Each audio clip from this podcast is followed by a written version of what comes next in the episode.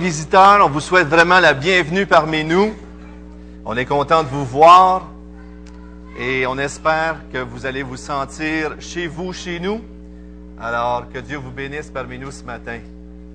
Pendant que les enfants sortent, je vous invite tout de suite à tourner dans Luc au chapitre 14.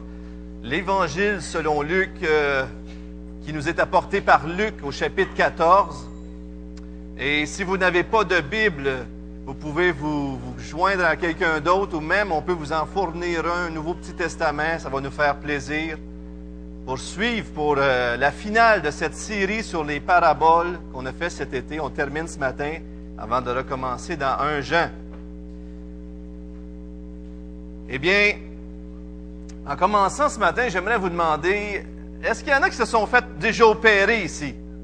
Oui, hein? Oui, oui, oui. Et moi aussi, je me suis fait opérer. Oui, hein?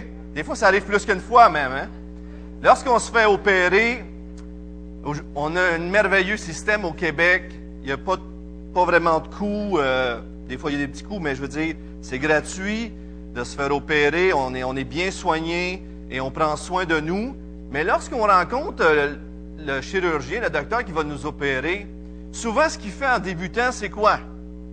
Juste avant qu'on se fasse opérer, maintenant c'est rendu très clair, il nous présente les conséquences possibles d'une opération. Et moi, quand je me suis fait opérer la dernière fois, euh, quand je me suis fait opérer la dernière fois,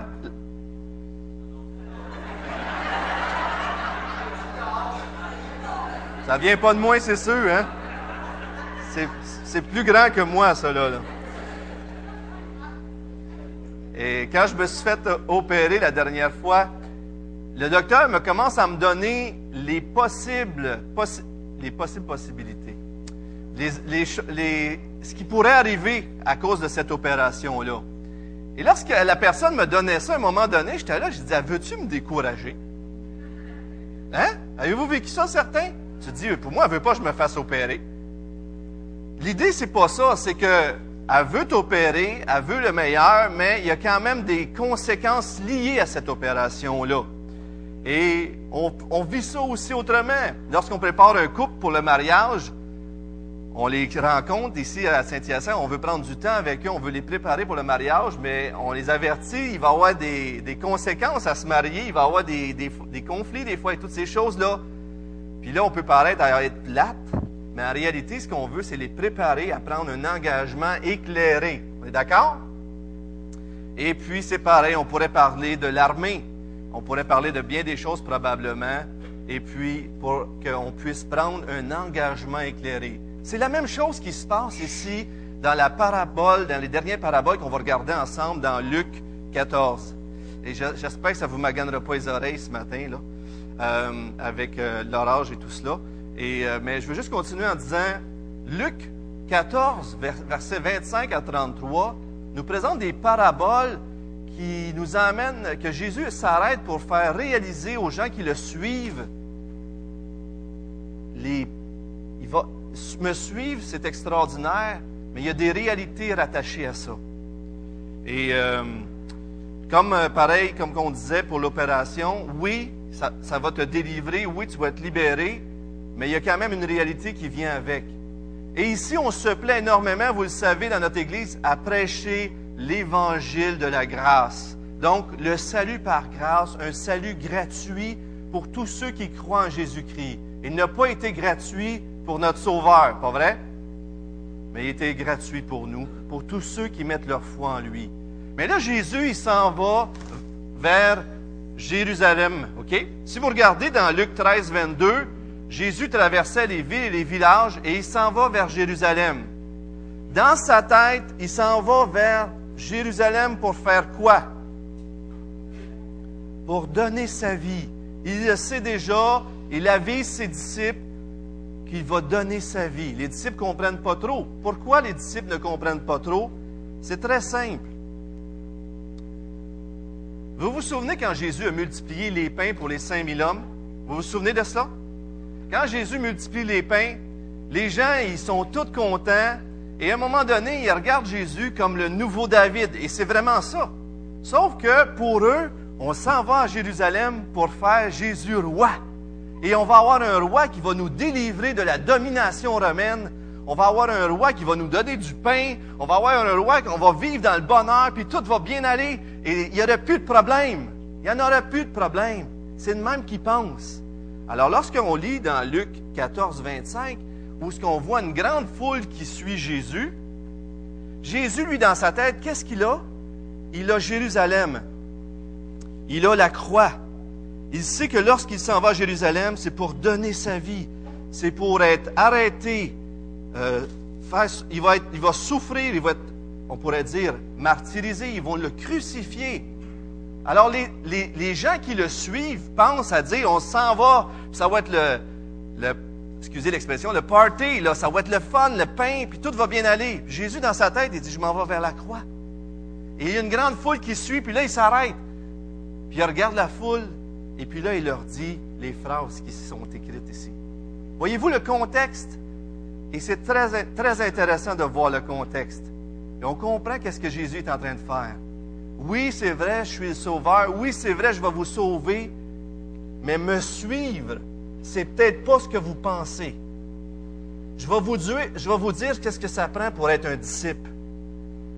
Et c'est là qu'on arrive ici, dans ce texte extraordinaire, où ce que Jésus se tourne vers eux et leur dit les paroles qu'on va lire, qui sont assez dures. C'est pourquoi ce matin, si vous êtes tout à fait nouveau, vous venez ici pour la première fois, vous allez peut-être dire, il est dur, Donald. Mais, je suis lié par les paroles de Dieu de vous dire la vérité des Écritures. Et ce matin, les paroles qui vont être dites ici, c'est des paroles vraies, mais tellement fortes et puissantes, qui exigent que Jésus ait dit que celui qui me suit, il doit me suivre jusqu'au bout, même au prix de sa vie. Vous le savez, vous l'avez entendu, mais ce matin, on va s'arrêter pour le regarder. Aujourd'hui, c'est comme si je disais à toute la chrétienté du Québec, plusieurs se disent chrétiens. On est d'accord là-dessus? Puis là, ils suivraient tout Jésus, puis ils se disent, ils ont entendu que si tu suis Jésus, tout va toujours bien. Tu souffres pas, c'est le bonheur, tout est agréable, puis on va avoir du pain, on n'aura pas de misère financièrement, tout va bien aller. Et puis là, Jésus se retournerait et leur dirait, attendez une minute. Me suivre, il y a un prix. Il y a une réalité qui vient avec ça. Et c'est ce qu'on va voir comme texte aujourd'hui. Prions ensemble. Seigneur, on veut te remercier d'être ici avec nous. Merci Seigneur parce que tu nous as invités en ta présence. Tu nous y invites à tous les jours, à tous les instants. Soit avec nous ce matin, soit avec la technique, le son et tout cela. Et euh, merci Seigneur. On te prie vraiment d'arroser nos cœurs et de faire euh, germer, Seigneur, ta parole dans nos vies. Au nom de Jésus-Christ, on te prie. Amen. Eh bien, lisons tout de suite les versets 25 à 27 du chapitre 14 de l'Évangile de Luc. Alors, vous comprenez très bien ce qui se passe. Jésus s'en va, il y a une grande foule qui le suit. Il s'en va vers Jérusalem pour lui établir le royaume, puis vivre dans le royaume, ça a toute une autre réalité que la foule qui le suit. Et là, Jésus se retourne et leur dit, de grande foule faisait route avec Jésus, il se retournait et leur dit, si quelqu'un vient à moi, et s'il ne hait pas son père, sa mère, sa femme, ses enfants, ses frères, ses sœurs, et même sa propre vie, il ne peut, il ne peut être mon disciple. Et quiconque ne porte pas sa croix et ne me suit pas ne peut être mon disciple. Wow! La foule vient d'avoir une annonce assez spectaculaire. Vous voulez être mon disciple? Mais pour être mon disciple, il y a une réalité est là. Pour suivre le crucifié, on doit marcher dans ses pas. On doit renoncer à soi on doit être prêt à porter notre croix. Et on doit donner donc la priorité à Jésus. Le mot haïr ici, dans les langues de ces pays-là, on dit les langues, les langues sémitiques, ça ne veut pas dire haïr, je te hais, je te déteste. D'ailleurs, on a un bon exemple de cela dans Genèse. Ceux qui ont une Bible et qui aiment bien l'Ancien Testament, qui se retrouvent bien, dans Genèse au chapitre 29, verset 30. Genèse 29, verset 30 on voit une histoire qui est connue des gens qui ont lu l'Ancien Testament, l'histoire de Jacob, de Léa et de Rachel. Dans une certaine circonstance, cet homme-là se retrouve avec, à avoir deux femmes. Et euh, c'est pas la norme des Écritures, mais dans cette circonstance-là, c'est ce qui arrive. Au verset 30, on lit Jacob alla vers Rachel, qu'il aimait plus que Léa. Et il servit encore chez Laban pendant sept autres années. Verset 31, l'Éternel vit que Léa n'était pas aimée. Dans l'original, c'est marqué que Léa était haïe.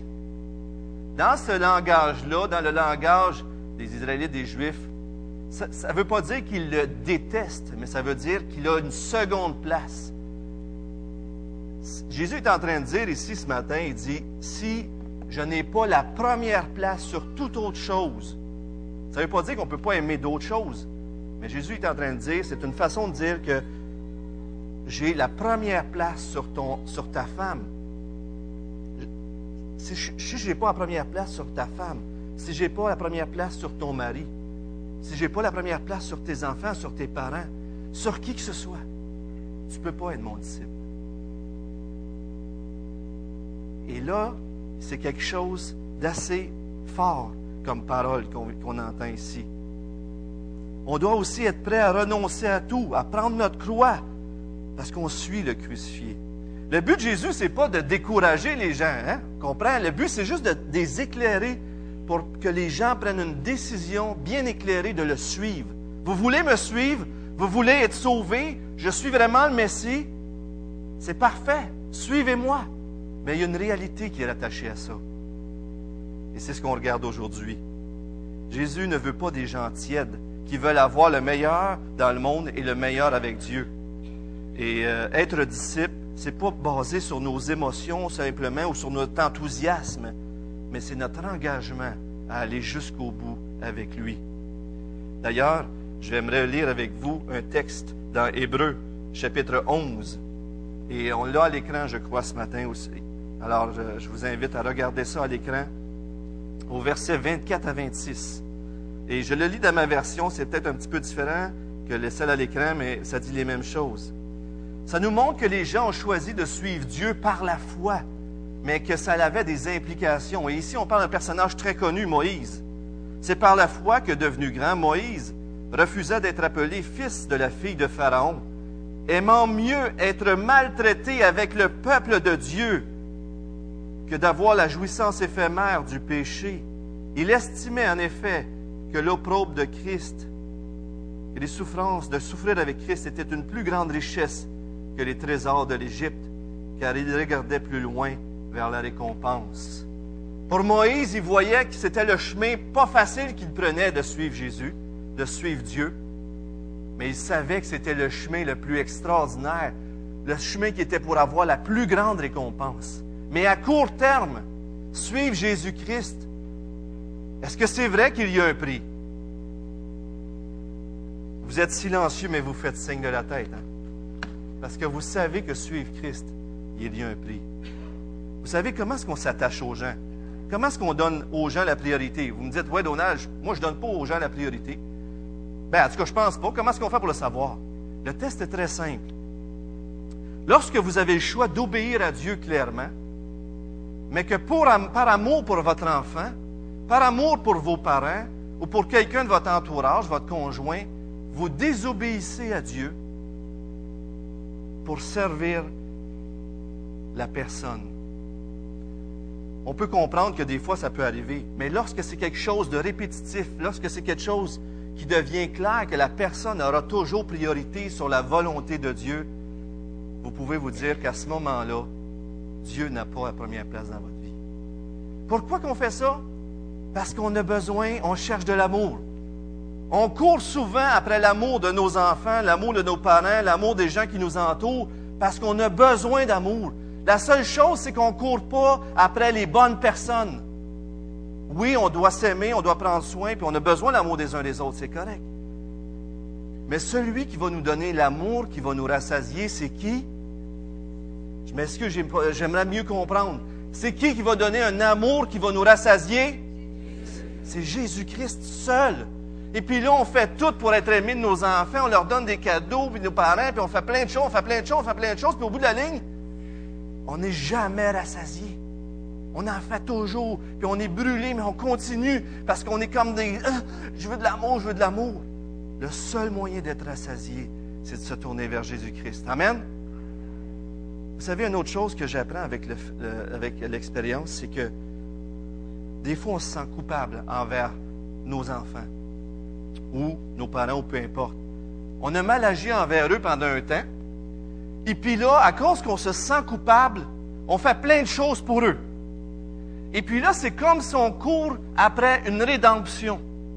On veut que les gens nous disent, tu n'en as assez fait pour racheter ce que tu as fait de pas correct envers moi. Et quand j'ai réalisé ça, je me suis dit, mais on est-tu mal pris? Le seul qui donne la rédemption, le seul qui donne la déclaration qu'on a pu accourir et à se battre pour avoir l'amour, c'est qui? C'est Jésus-Christ. c'est bon, vous avez une bonne réponse ce matin. Très bonne réponse, une bonne voix, parce que c'est seulement lui qui peut nous libérer. On peut faire plein de choses, puis on doit chercher le pardon de nos enfants, de nos parents si on a mal agi. Je ne suis pas en train de dire ça, mais des fois, ça devient maladif. Et à cause de ça, on donne la priorité à des gens qui nous entourent plutôt que donner ça à Dieu. Le seul qui nous libère, le seul qui nous, qui nous dit qu'on n'est plus coupable, qui nous pardonne, c'est Jésus-Christ. Et puis là, on peut aimer les autres d'une façon libre, pas les aimer pour être aimé. Je te donne, tu me donnes. Je te gratte le dos, tu me grattes le dos. C'est pas comme ça, là. On comprend? Dieu veut nous libérer et c'est seulement lui qui le fait en Jésus-Christ. C'est lui qui nous libère. En dernier, juste pour finir avec ce bout-là, n'aimons pas nos enfants ou nos parents de cette façon-là ou notre conjoint, en leur faisant toujours sentir que notre amour pour eux est conditionnel. Est-ce que notre amour pour eux devrait être conditionnel? Oui et non. OK? Vous n'attendiez pas à cette réponse-là. Hein?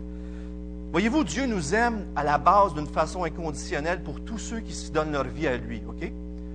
Mais mes enfants, à moi, là, je les aime inconditionnellement. Je vais toujours les aimer. Ce sont mes enfants, OK, à la base. Mais dans leur conduite de tous les jours, il y a des choses qui font, qui font pas bien ou qui font, qui font en sorte qu'ils sont agréables ou pas agréables à moi. Et là, on comprend mieux les Écritures lorsque des fois ils nous disent d'être agréables à Dieu, puis d'autres fois qu'ils nous disent que Dieu nous aime toujours. Dieu nous aimera toujours pour ceux qui se confient en lui. Il nous aime à la base d'une façon inconditionnelle. Mais c'est normal que dans la conduite, on déplaise parfois à Dieu. Deux genres d'amour, nous dit M. Carson. Il y en a plus que ça, mais ça nous aide à mieux comprendre. Faisons pas sentir dans nos enfants qu'ils vont être aimés juste s'ils agissent comme ça, ou sinon je vais te renier, ou je ne sais pas quoi qu'on peut dire. Croyez-moi, j'ai vu une phrase que j'ai dit à mes enfants qui détruisait, et c'est terrible, je ne vous la dis même pas. Vous me regarderiez avec des gros yeux de même. On arrive aux deux paraboles, et les deux paraboles communiquent le même message. Pense-y comme il faut avant de t'engager. Et la première parabole, versets 28 à 30. Car lequel d'entre vous, du chapitre Luc, euh, Luc de chapitre 14, car lequel d'entre vous, s'il veut bâtir une tour, ne s'assied pas d'abord pour calculer la dépense et voir s'il a de quoi terminer, de peur qu'après avoir posé les fondations, il ne soit pas capable d'achever, et que tous ceux qui le verront ne se moquent et ne disent, cet homme a commencé à bâtir il n'a pas été capable d'achever. Les deux donnent la même leçon, mais il y a une certaine progression. Alors imaginez-vous un fermier. Ça réussit bien. On est dans un milieu où il y a beaucoup de fermiers. Les fermiers, il y a une belle récolte cette année. Il dit, je vais me bâtir une tour. Alors là, le fermier dit, je me bâtis une tour. Si je me bâtis une tour, vous allez voir une image, ça pourrait ressembler à quelque chose comme ça, quelque chose d'autre, mais vous comprenez, je vais serrer, je vais engranger, si vous voulez, mon grain dedans.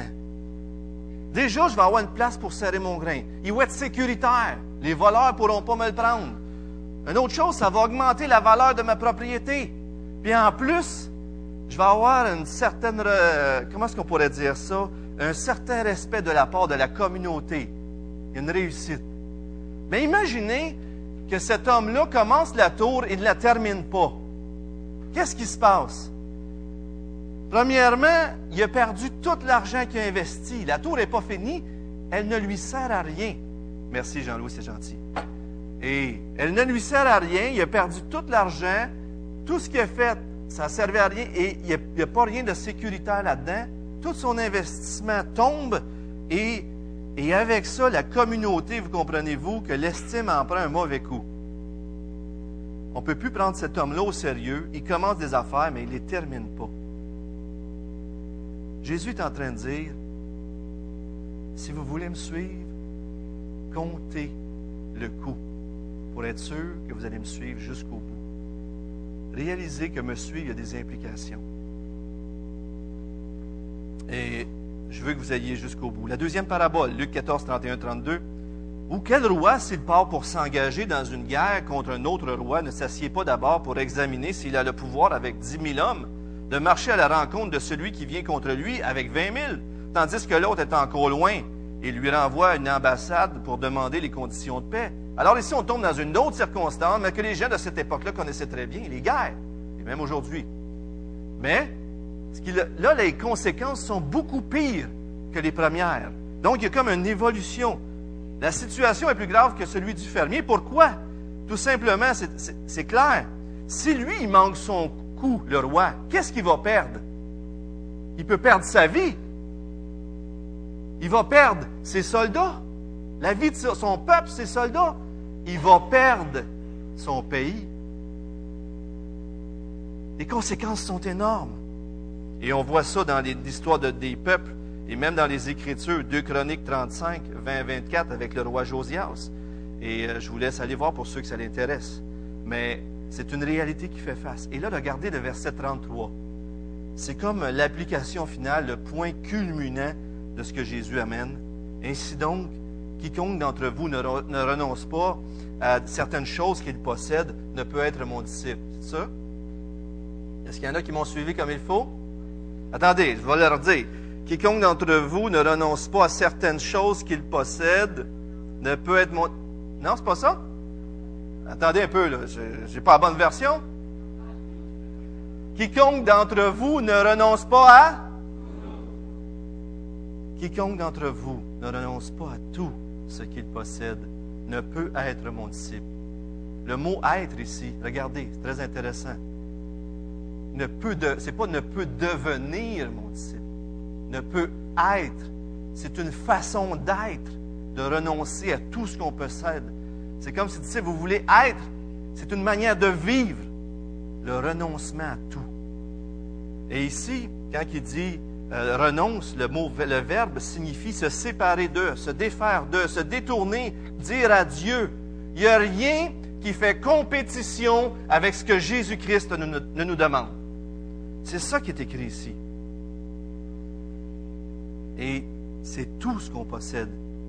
Rien ne devrait faire obstacle à Jésus-Christ. Rien ne devrait nous éloigner de lui.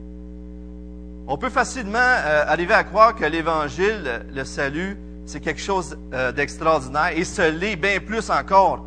Mais on peut facilement arriver à dire, ben, oh, à cette heure que je suis sauvé, c'est merveilleux, je peux faire ce que je veux ou des choses comme ça. Mais ici, on a un équilibre extraordinaire. Le salut est gratuit. Pas pour Jésus, mais pour nous. Pour tous ceux qui croient, la Bible dit, celui qui met sa confiance en lui, pour le, son salut est sauvé. Mais maintenant, si tu deviens le disciple de Jésus-Christ, il y a des implications. Et Jésus nous donne tout un équilibre ici. Souvenez-vous de Paul dans Galates 6, 14 qui dit, pour, pour, pour moi, je vais me glorifier de rien d'autre que de la croix pour laquelle le monde est mort pour moi et comme moi je suis mort pour le monde. Des fois, on se convertit ou on s'engage dans une opération, comme on parlait tantôt, toutes sortes de choses, puis on réalise juste après c'était quoi? C'est ça le mariage? C'est ça se faire opérer. Ouh, je suis content de ne pas l'avoir su avant. Mais Jésus ici arrête, puis il leur dit, c'est comme si on pourrait dire, oui, mon joug est le joug est léger de suivre Jésus. Savez-vous pourquoi? Parce qu'il le porte avec nous. Pas vrai? Quand vous souffrez, vous souffrez-vous comme tout le monde? Ben oui, les chrétiens, on souffre aussi. Des fois, c'est très difficile. On est rejeté des fois par nos familles parce qu'on a décidé de suivre Jésus. Mais qu'est-ce qui fait toute la différence dans nos vies? C'est la présence de Jésus-Christ avec nous. Mon joug est. Pourquoi? Parce que Jésus le porte avec nous. Maintenant, je vous donne quelques excuses qu'on se donne. En tant que chrétien, j'aimerais vous inviter à examiner votre engagement ce matin envers notre grand Dieu. Voici quelques excuses que j'ai lancées.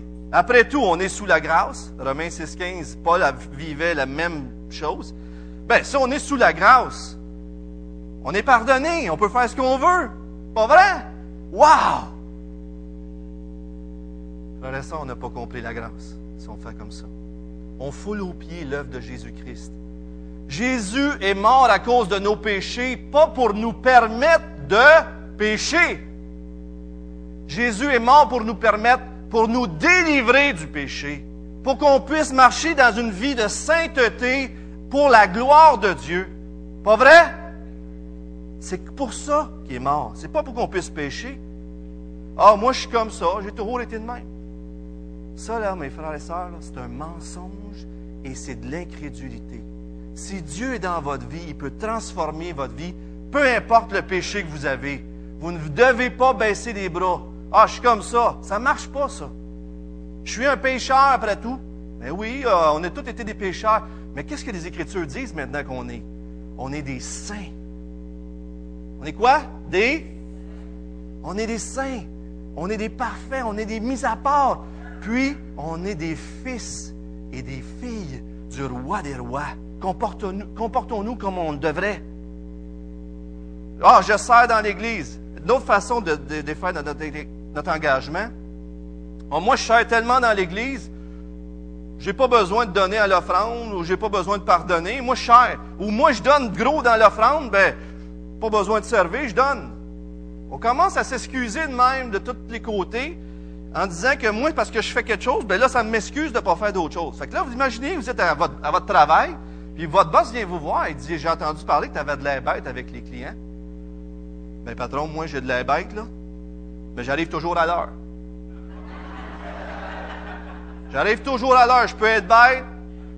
Puis des fois, je fais ma job, je botche, mais j'arrive à l'heure, par exemple. Vous allez me garder, hein? C'est quoi ça? Frères et sœurs, oui, on est des fois doués d'une certaine façon dans quelque chose, mais ça ne nous excuse pas d'avoir tous et chacun, si on se dit enfant de Dieu, d'avoir le caractère de Jésus-Christ. Pas vrai? Ah, c'est pas mon don. Moi, j'ai pas le don de miséricorde. Ça renvoie avec quelqu'un d'autre. Hey, wow, wow, wow! C'est quoi ça? C'est pas mon don? Oui, on a tous des dons pour servir le corps pour le bien commun. Mais est-ce qu'on doit tout avoir la miséricorde? On doit tout avoir la miséricorde. On doit tout être généreux. On doit tout prendre soin des autres. Vous connaissez la, chanson de Dalida et Alain Delon? Paroles et paroles et paroles et... À un moment donné, on est là, puis des fois, la langue se vante de grandes choses, hein? Alors, moi, si je serais riche, je donnerais un million à l'Église. Hein? Au moins, si quelqu'un me ferait ça, je le ferais. Moi, j'y pardonnerais. Moi, si moi, puis je ferais ça, puis je ferais ça, puis je ferais ça. Et paroles et... Plus que je vieillis dans la vie chrétienne, frères et sœurs, plus que je réalise que ce qui compte, c'est ce qu'on fait présentement. Pas ce qu'on a fait le disant, ah, j'ai déjà donné, j'ai été bien généreux. Arrêtez-moi ça. Qu'est-ce que vous faites là, Si vous vous vantez, vous, donnez, vous donneriez beaucoup à l'Église, qu'est-ce que tu donnes? Ah, ouais, ça fait peut-être pas mal longtemps que je n'ai pas donné à l'Église. Qu'est-ce qui compte? C'est ce qu'on fait, frères et sœurs. On a beau parler, parler, parler, c'est du vent. Ce qui compte, c'est notre engagement et ce qu'on est en train de faire pour le Seigneur. On est capable de se vanter de très grandes choses, frères et sœurs. C'est terrible. Paul, dans 2 Corinthiens 8, 12, il dit Les bonnes dispositions, quand elles existent, sont agréables en raison de ce qu'on a à donner, mais non de ce qu'on n'a pas. En d'autres mots, nous autres, dans le monde, on dit Ah, c'est l'intention qui compte. C'est un mensonge. On dit ça tout le temps, hein? C'est l'intention qui compte, c'est l'intention qui compte. Je voudrais bien donner, mais c'est l'intention qui compte. Ça compte pas fort, les amis. Ça compte pas fort. Ce qui compte, c'est ce que vous faites.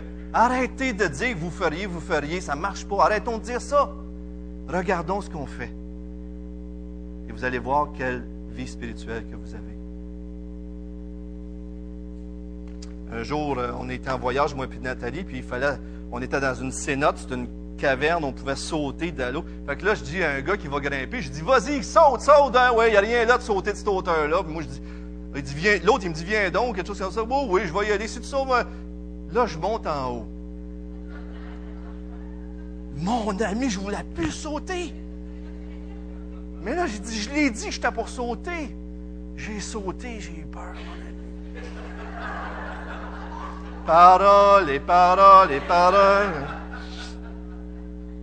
On ne peut pas suivre Jésus-Christ puis avoir un plan B. Ben là, je vais suivre Jésus, je vais chercher un conjoint chrétien, mais si je trouve pas un chrétien, ben, il ne me l'aura pas donné. Fait je vais me marier avec un inconverti. Les Écritures sont claires, frères et sœurs. Un croyant doit épouser un croyant. Un plan B, ben là, euh, si Dieu ne me livre pas de mes problèmes comme je veux, ben je vais m'arranger autrement tout seul. Des fois, on a des problèmes, puis on attend, on attend Dieu, on attend Dieu. Mais là, il ne me délivre pas, je vais le faire à ma tête, je vais le faire de ma façon. Puis des fois, on le fait tout croche. Pas vrai? Suivre Jésus-Christ, c'est de ne pas avoir le plan B. Parce que le plan A, c'est le seul plan qu'on a, c'est Jésus-Christ. Pas vrai? Dans un couple aussi, on vit toutes sortes de situations des fois. Frères et sœurs, je sais que des fois, il y a des tensions entre couples. Et un qui pense d'une façon, l'autre pense de l'autre. Un qui veut donner plus, l'autre veut donner moins. Puis là, ça fait des tensions où l'autre veut servir, l'autre veut moins servir. Cherchons la face de Dieu. Il y a toutes sortes de choses qui rentrent en ligne de compte. Et je veux juste vous dire, si vous avez une personne avec qui vous êtes et qui on pense différemment, cherchez la face de Dieu dans la prière. Cherchez conseil auprès des gens qui vont vous dire pas ce que vous voulez entendre. Des gens qui vont vous dire la vérité de les Écritures parce qu'ils craignent tellement Dieu qu'ils vont rien dire d'autre que ça. Souvent, on va voir les bonnes personnes. Devrais-tu faire ça? Oui, merci. Tu me dis ce que je voulais entendre. C'est quoi ça? C'est pas vrai, frères et sœurs, qu'on est des fois hypocrites. On doit chercher la face de Dieu et dire la vérité coûte que coûte. Même dans notre attitude, des fois on dit, on pourrait, un pasteur pourrait se faire venir se dire, Donald ou Gilles ou, Michel ou, M. Rendina, euh, c'est où est-ce que je peux aller euh, pour pas pêcher, là, tu sais, là? Ici ou là, ici tu pêches, si tu ici que je pêche, là, attends un petit peu, là. Ah, ici je peux pas pêcher. OK, je vais marcher là, sur le bord de la ligne, j'ai le droit ici. Tu là? C'est quoi ça? Ça, c'est-tu la pensée de Dieu, vous pensez? Est-ce que Dieu dit, va jusqu'au bord où ce que tu peux pêcher? La pensée de Dieu, c'est fuis, fuis ça. Tiens-toi le plus proche de moi, le plus loin du péché possible. Mais c'est pas vrai qu'aujourd'hui, des fois, on se demande tout le temps jusqu'où je peux aller pour pas pécher? Hein? Mais, le cœur de l'homme. Je vous rappelle aussi que l'engagement du départ est tellement important. Si tu commences à faire des compromis quand tu t'engages, tu t'embarques dans une vie de compromis. À moins qu'à un moment donné, tu dises c'est assez, puis maintenant je sers Dieu de tout mon cœur, de toute ma force. Je sais que le message d'aujourd'hui est très fort, est très puissant dans le sens, l'exigence est énorme. J'étais en train de préparer ça lundi, mardi, et là, je lis dans Calvin, dans mon culte, 365 jours avec Calvin, et on va vous le mettre à l'écran, une citation. J'étais en train de préparer le message. Vous imaginez qu'est-ce qu'on va vous lire? Je vais vous lire comme citation comment ça a été spécial pour moi de lire ça. Lisons ça ensemble. Jean Calvin qui nous dit que on a tendance à désirer une multitude de croyants et à estimer pour cela la prospérité de l'Église. Mais nous devrions au contraire désirer être un peu, plus petit nombre dans lequel la gloire de Dieu brille d'une façon éclatante. Quelle est l'utilité d'avoir un grand nombre d'assistants s'il y en a peu qui agissent comme des chrétiens dans tous les sens du mot? Ce qui devrait nous concerner devrait être de construire une église sainte et non une méga-église. Vous imaginez, j'étais en train de préparer le message, puis Dieu me fait lire ça ce matin. Je disais ce matin à certaines, je disais que j'étais tremblant de vous présenter ce message-là. Mais qu'est-ce qu'on fait, frères et sœurs? On fait semblant de rien? On se laisse aller? où on veut être des vrais disciples de Jésus-Christ. L'auteur du livre, Joël, M. Bick, il dit en finissant, il dit, comment pouvez-vous aider votre Église à devenir plus sainte? Comment pouvez-vous aider votre Église à devenir plus sainte? Et pour moi, l'une des choses qui m'apparaît le plus claire, c'est de vivre dans la présence de Dieu continuellement. Lorsque tu fais un geste, puis tu sais que Dieu te regarde tout le temps, là, puis tu es toujours sous son regard, Disons que ton geste, tu le réfléchis un peu plus. Hein? Et puis, moi, je crois que lorsque tu vis dans la présence de Dieu d'une façon continuelle, même tes pensées quand tu es dans ta douche ou dans l'auto, toute seule, tu sais que tu les vois. Puis à un moment donné, il va y avoir personne alentour de toi, tu vas dire Pardonne-moi, Seigneur. Pourquoi? Parce que tu vis dans la présence sainte d'un Dieu saint et que même tes pensées peuvent l'offenser. Comment vivre dans la présence de Dieu comme ça, frères et sœurs? C'est avec votre relation avec Dieu que ça se passe. Si on lit jamais les Écritures, si on ne prend pas de temps à l'Église, qu'est-ce qui va arriver? Il faut que j'accélère ici, mais on vous je vous l'ai dit tantôt. Jésus ne veut pas décourager, j'aimerais vous dire, Jésus ne veut pas décourager à être son disciple. Et on ne veut pas tomber ici dans un genre de pharisianisme ou un œuvre méritoire. Celui qui renonce à, à, quelque chose mérite le plus encore, il est plus glorieux ou il est plus saint. Notre sainteté, c'est qui qui nous la confère? Jésus-Christ. Et lorsque c'est quelque chose d'autre que Jésus, ça devient très dangereux. On commence à s'enfler d'orgueil. L'idée, c'est que suivre Jésus, ça implique des choses. Et ça ne devrait pas être fait comme un poids. Si vous sortez ici ce matin avec une grosse culpabilité, puis dire, parce que je me sens coupable, il faut que je renonce à moi. Jésus, il dit dans Matthieu 13, 44, 46, on vous le met à l'écran. Qu'est-ce que c'est le royaume des cieux? Il dit, le royaume des cieux est encore semblable à un trésor caché dans un champ. L'homme qui l'a trouvé le cache et dans sa joie, dans sa joie, il vend tout ce qu'il possède pour acheter le champ. Suivre Jésus, ça devrait est une joie, une passion, un amour. Puis lorsqu'on renonce à quelque chose, c'est pas Ah non, renonce, puis là, il faut que je perde ça. C'est pas ça. Il n'y a rien là. Je suis prêt à renoncer pour suivre Jésus parce que Jésus, c'est tellement plus grand, plus merveilleux, il est tellement extraordinaire, c'est mon plus précieux trésor. Je suis prêt à souffrir pour lui-même. C'est un privilège de souffrir pour lui.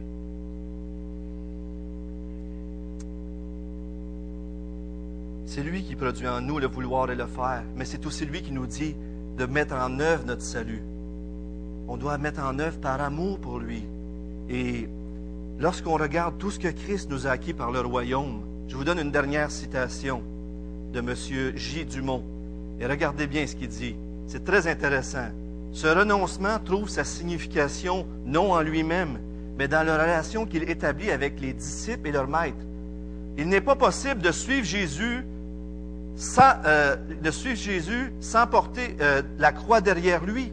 On ne saurait se dire son disciple si l'on ne partage pas son dénuement total. Il y va de la qualité, de l'authenticité du rapport qui unit le disciple à son maître. On veut être un disciple de Jésus, mais on ne voudrait pas vivre ce qu'il a vécu. Des fois, hein? Suivre Jésus, c'est marcher dans ses pas. Et plus qu'on va vivre comme lui, plus qu'on va rentrer dans une communion intime avec lui, si on veut suivre Jésus, on veut le suivre bout pour bout, on veut être comme lui. On ne peut pas suivre le crucifié sans porter notre propre croix. Un Corinthien 4.8, Paul il dit aux Corinthiens, il dit, déjà vous êtes rassasiés, déjà vous êtes riches, déjà vous avez commencé à régner. Qu'est-ce qui se passe? Des fois ici-bas, nous autres, on commence, on, est rassasiés, on est arrivé, puis tout est beau. On dirait qu'on vit le ciel ici-bas. Mais Jésus, lui, s'est dépouillé pour nous. Et lorsqu'il était sur la croix, il dit, mon Dieu, mon Dieu, pourquoi m'as-tu abandonné? Il a fait tout cela pour nous.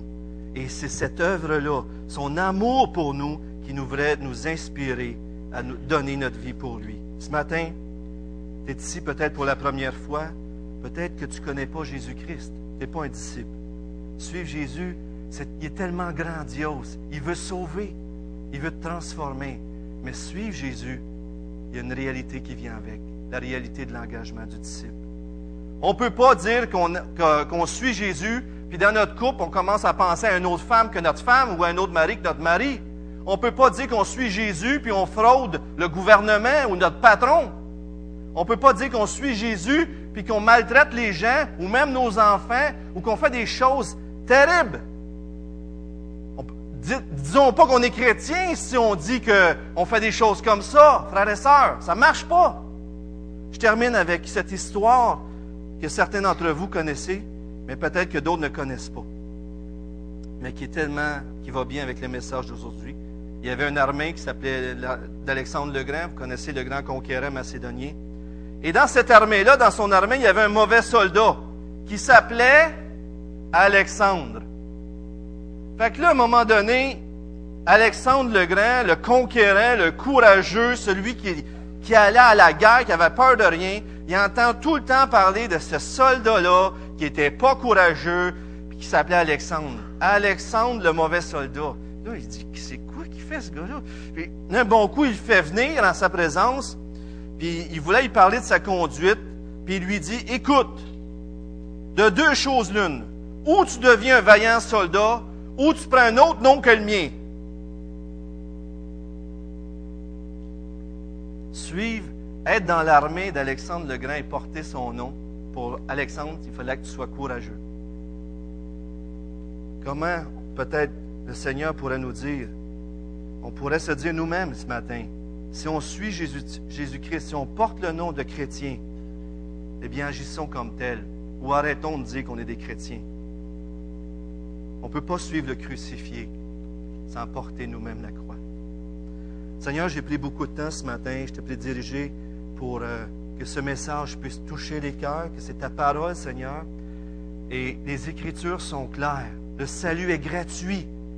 Et renoncer à nous-mêmes devrait être facile quand on comprend l'amour que tu as pour nous. Mais Seigneur, des fois, on se laisse, on se laisse séduire par le monde, on se laisse séduire par le plaisir, par toutes sortes de choses. Je te supplie, Seigneur, s'il y a des gens ici ce matin qui ont besoin de faire le pas de foi, je te prie que dans leur cœur, ils prennent la décision d'à partir d'aujourd'hui de te donner la priorité et de le faire jour après jour parce que c'est une manière de vivre. Et Seigneur, si on arrive à le faire, ça va être seulement par ta force et par ton esprit.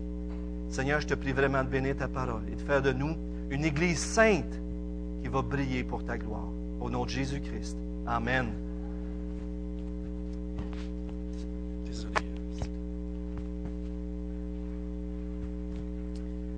Merci beaucoup, Donald. Pour ceux qui ont remarqué, tantôt, on avait, au début, on avait des difficultés avec le son. Hein? Ça avait un peu lieu.